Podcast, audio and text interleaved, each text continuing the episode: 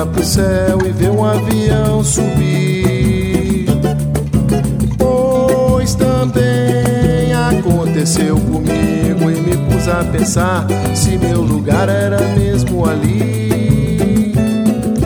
Nesse meio de caminho entre dois países. Pé no mundo e a cabeça lá em casa. Amigo, eu criei asa, plantando e colhendo as minhas raízes. Olá, muito bem-vindos a mais uma edição do podcast Fala Toronto, uma produção do Jornal de Toronto com oferecimento do Brasil Remittance. Confira lá o website brasilremittance.com. E nós hoje temos a honra de receber nos nossos estúdios Leta Vieira Viegas, ela que tem uma linda história como sobrevivente do câncer e vai nos contar uh, detalhes a respeito. Então, muito bem-vinda ao Jornal de Toronto, Leta. Muito obrigado, Francisco. Boa noite, é um prazer estar aqui. É um prazer lhe receber e nós aqui abertos a todas as comunidades de língua portuguesa temos a honra de receber a Aleta, que é angolana. Eu sou angolana, Então vamos conhecer um pouco dessa história. Como é que foi imigrar de Angola para o Canadá? Well, na verdade, eu fui de Angola para, para Portugal, depois de Portugal também estive na Suíça a trabalhar e depois é que vim para aqui. Já tinha aqui um irmão mais velho e a minha mãe também já tinha vindo para cá, só foi a união da família aqui no, no Canadá depois de Angola. Pois é, porque na, a senhora nasceu em Angola no tempo da colonização portuguesa e chegou uma altura que já era difícil de viver lá. Com certeza que sim. Eu saí de Angola em 1975, logo após o, o 25 de Abril. Antes da independência de Angola foi quando saímos. Perfeito. E aqui no Canadá, conheceu o seu esposo, o Armando Viegas, foi numa festa medieval na Casa do Alentejo? Foi, sim senhor. Uma festa medieval, por acaso foi, sim senhor. Que legal. E aí perceberam que tinha uma sintonia e que fazia um bom casal. É verdade, nessa noite o Armando estava um, bocadinho, estava um bocadinho, não, estava muito triste. Uh, e então, uh, no fim da noite, juntámos ali numa mesa a contar anedotas e aconteceu a química. que ótimo!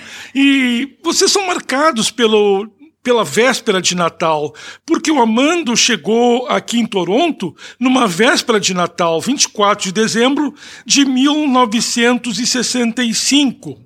Mas, e a senhora, por seu lado, teve uma notícia no dia 24 de dezembro de 2014, essa não positiva, uh, mas muito desagradável, quando foi chamada ao Princess Margaret Hospital. Como foi isso? Uh, portanto, foi no, no dia 24 de dezembro de 2014, preparávamos para celebrar o Natal e quando eu fui fazer um teste no dia 23 e no dia 24 telefonaram para eu ir lá pessoalmente que tinham que me dar o diagnóstico. Eu pedi para me darem o diagnóstico pelo telefone porque era vésperas de Natal e tinha pessoas lá em casa para jantar e eles disseram que não, que eu tinha que ir pessoalmente.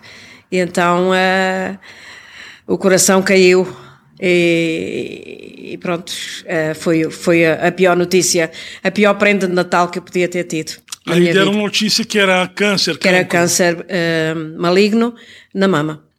E foi um exame de rotina que detectou isso? Foi um exame de rotina, porque em 2015 eu já tinha tido, em 2005 eu tinha tido um, um, um tumorzinho do mesmo sítio, mas era, não era maligno e, portanto, todos os anos a partir dali eu já fazia a rotina de, de, do mamograma e naquele ano Estava lá. E sentia sintomas, sentia dor? Não, não tinha qualquer sintoma. Eu encontrei, por acaso, num, num, num exame da palpação, encontrei o carocinho.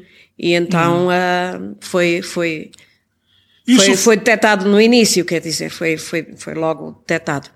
Certo, então é importante detectar no princípio. Sem dúvida. A gente, a, a, a, minha, o que eu digo a todas as mulheres é que devemos uh, estar com atenção ao nosso corpo, porque o, o, corpo dá sinais de que realmente alguma coisa não está certo. Eu encontrei aquele, aquele nódulozinho que era pequenino, mas que hum, foi muito bom ter-o encontrado logo de início. E com a detecção de, desse tumor, foi marcado uma cirurgia para retirá-lo no dia 4 de fevereiro de 2015. Eh, como é que foi enfrentar essa cirurgia? Bom, foi muito complicado. Quando eu recebi o, o, diagnóstico, portanto era vésperas de Natal, e nós tínhamos marcado para ir uh, no ano novo uh, a Cuba, de férias, e, e foi muito complicado. Havia ali quer dizer, uma vontade imensa de cancelar tudo e, e só dedicar-nos realmente àquilo que estava a acontecer.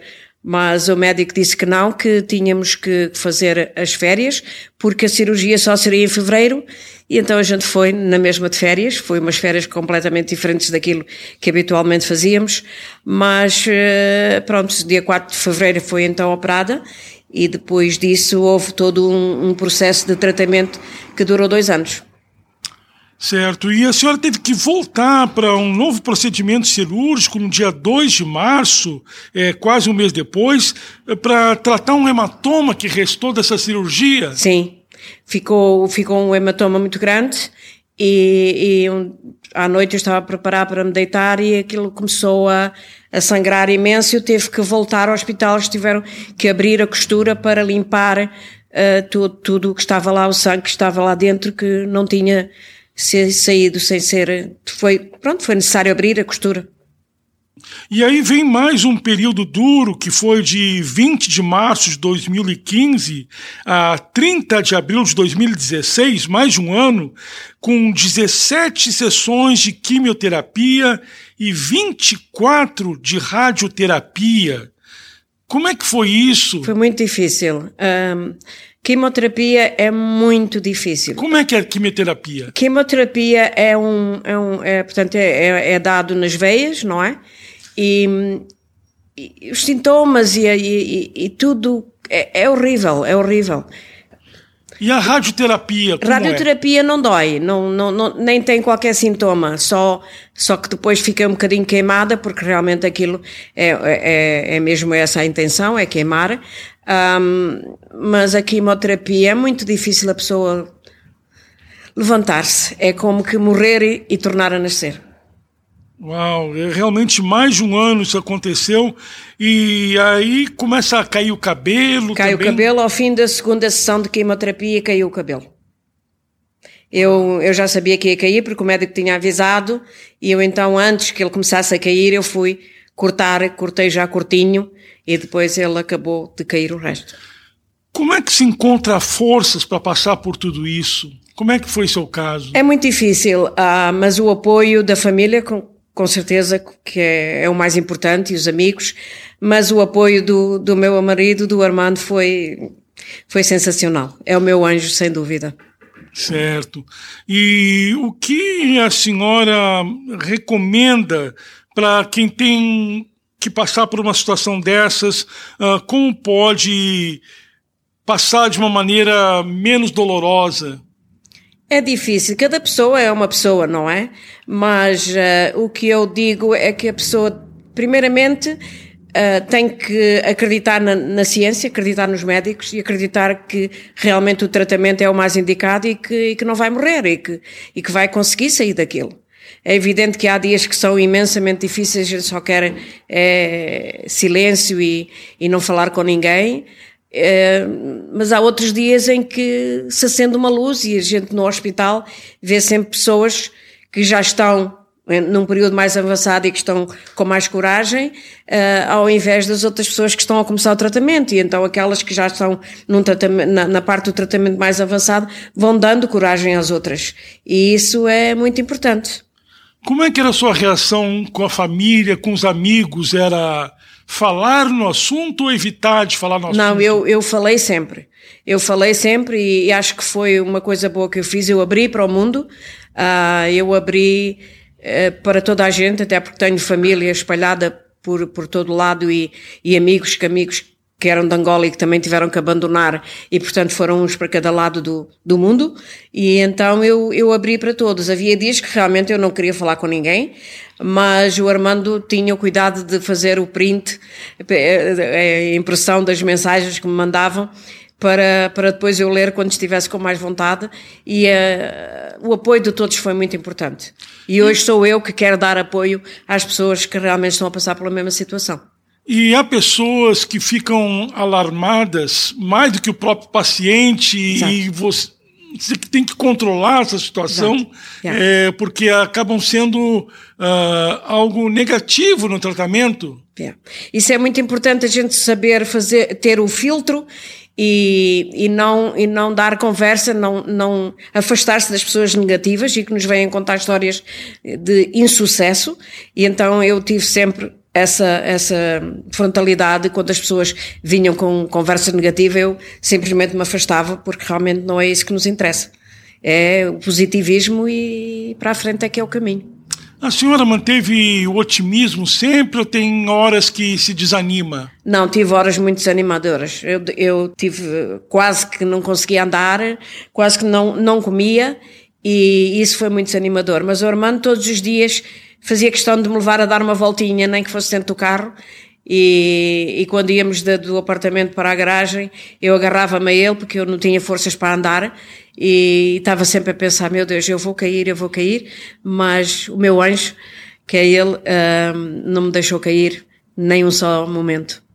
Pois é, tanto é que decidiram marcar o casamento para 26 de março de 2016. Ainda nem tinha terminado as sessões de quimioterapia e radioterapia, eh, que foi um mês depois, no dia 30 de abril, e já marcaram o casamento. Como Olha, é que foi essa experiência? Esse, a gente já tinha pensado em se casar antes de, de acontecer o que aconteceu, só que depois uh, o mais importante era realmente o tratamento e todo o processo, mas depois uh, o casamento ficou à espera, mas assim que houve um um bocadinho de coragem, a gente realizou o nosso sonho. Que bom, que lindo. Bom, mas ficou essa ideia de ajudar a Princess Margaret Cancer Foundation, e aí nos dias 7 de maio de 2016 e 27 de maio de 2017 fizeram, portanto, duas edições da, do evento Folhas de Mim. Como é que foi esse evento?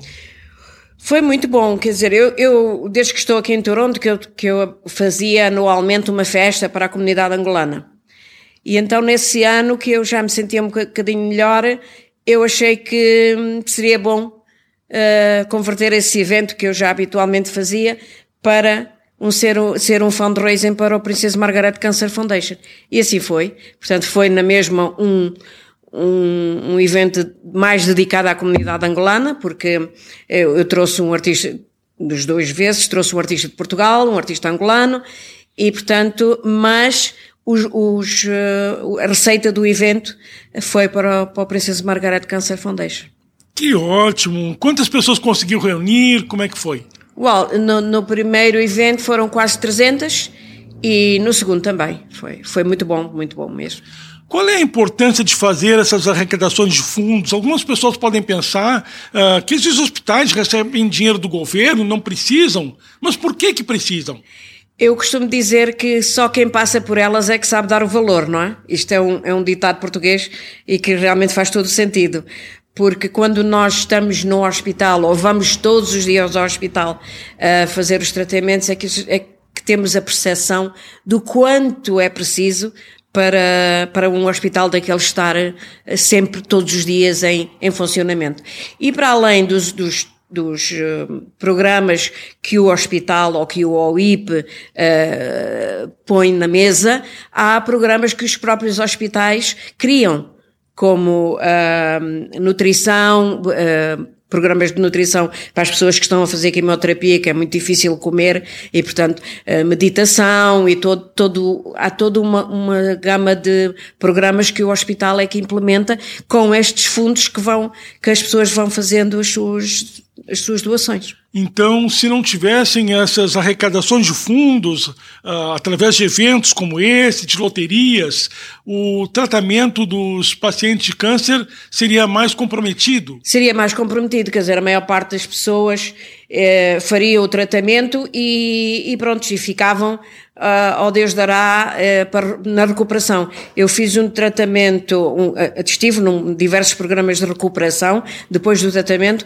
que foram tão ou mais importantes do que o próprio tratamento, porque a pessoa depois o tratamento fica de rastros. Então é preciso levantar e então esses, estes programas são para isso. Uhum.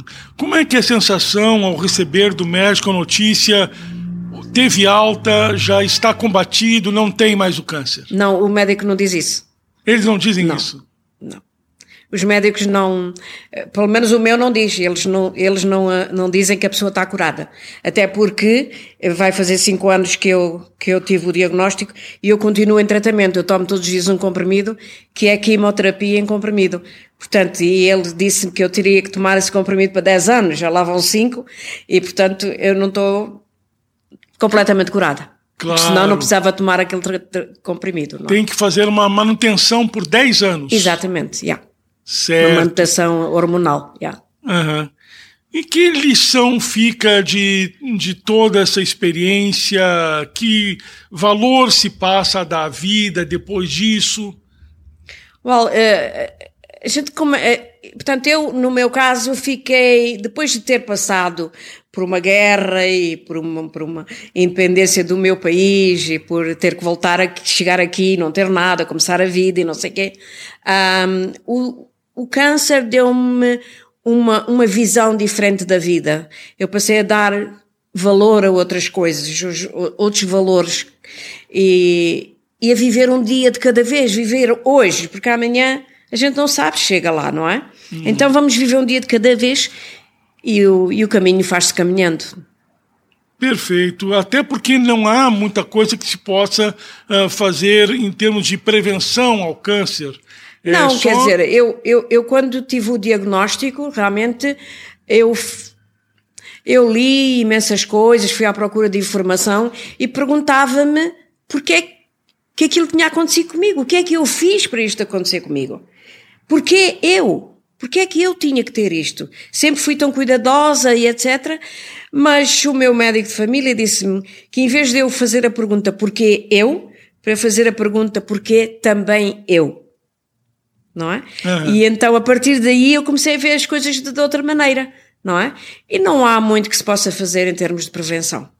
E que histórias uh, de outras pacientes com câncer a senhora ouviu? Uh, que situações, talvez até mais difíceis do que a sua, enfrentaram? Sim, sim, muitas, muitas muito mais difíceis, outras que infelizmente não conseguiram superar, uh, mas um, uma grande maioria tem otimismo de, de não morrer. É, é, é, nossa, quando a gente recebe o diagnóstico, a gente pensa, eu vou morrer. Isso é a primeira uhum. coisa que a gente pensa. Uh, mas depois que, que, o tratamento começa, começamos a ganhar uma força tão grande, tão grande dentro de nós, que é difícil que haja muita negatividade no hospital, quando estamos todas ali, numa sala enorme, todos a levar o tratamento, é difícil que não haja positivismo. A gente está ali porque a gente confia, quer, quer ficar boa. E qual é a importância que um país tenha uma boa estrutura de saúde, uh, com todos os equipamentos, os profissionais para o tratamento, e que seja público, gratuito, como é no Canadá? Porque talvez se fosse em, em outro país, aqui do lado, nos Estados Unidos, por exemplo, é caríssimo. Como é que a senhora vê isso? É formidável. Eu, eu, eu hoje dou graças a Deus de estar em Toronto, porque se estivesse em África, por exemplo, e isto tivesse acontecido, eu penso que seria muito mais difícil. E em Portugal também, e noutros países que nós sabemos que, que, que uh, o sistema de saúde não é como aqui. Portanto, eu acho que nós vivemos num cantinho do céu. Perfeito. Ok, nós agradecemos a presença no podcast Fala Toronto da Leta Vieira Viegas, com toda essa alegria que passou por uma experiência tão difícil, tão dolorosa e que está aqui, né, para nos contar de como é possível uh, com otimismo, com fé, superar tudo isso. Obrigado, Leta. Muito obrigada a vocês. Foi um prazer estar aqui. O podcast Fala Toronto volta na semana que vem num oferecimento do Brasil Remitas. Até lá. Pois o mundo há de girar. Pois o mundo ainda há de girar, de girar, de girar. Somos Zé Francisco no Canadá.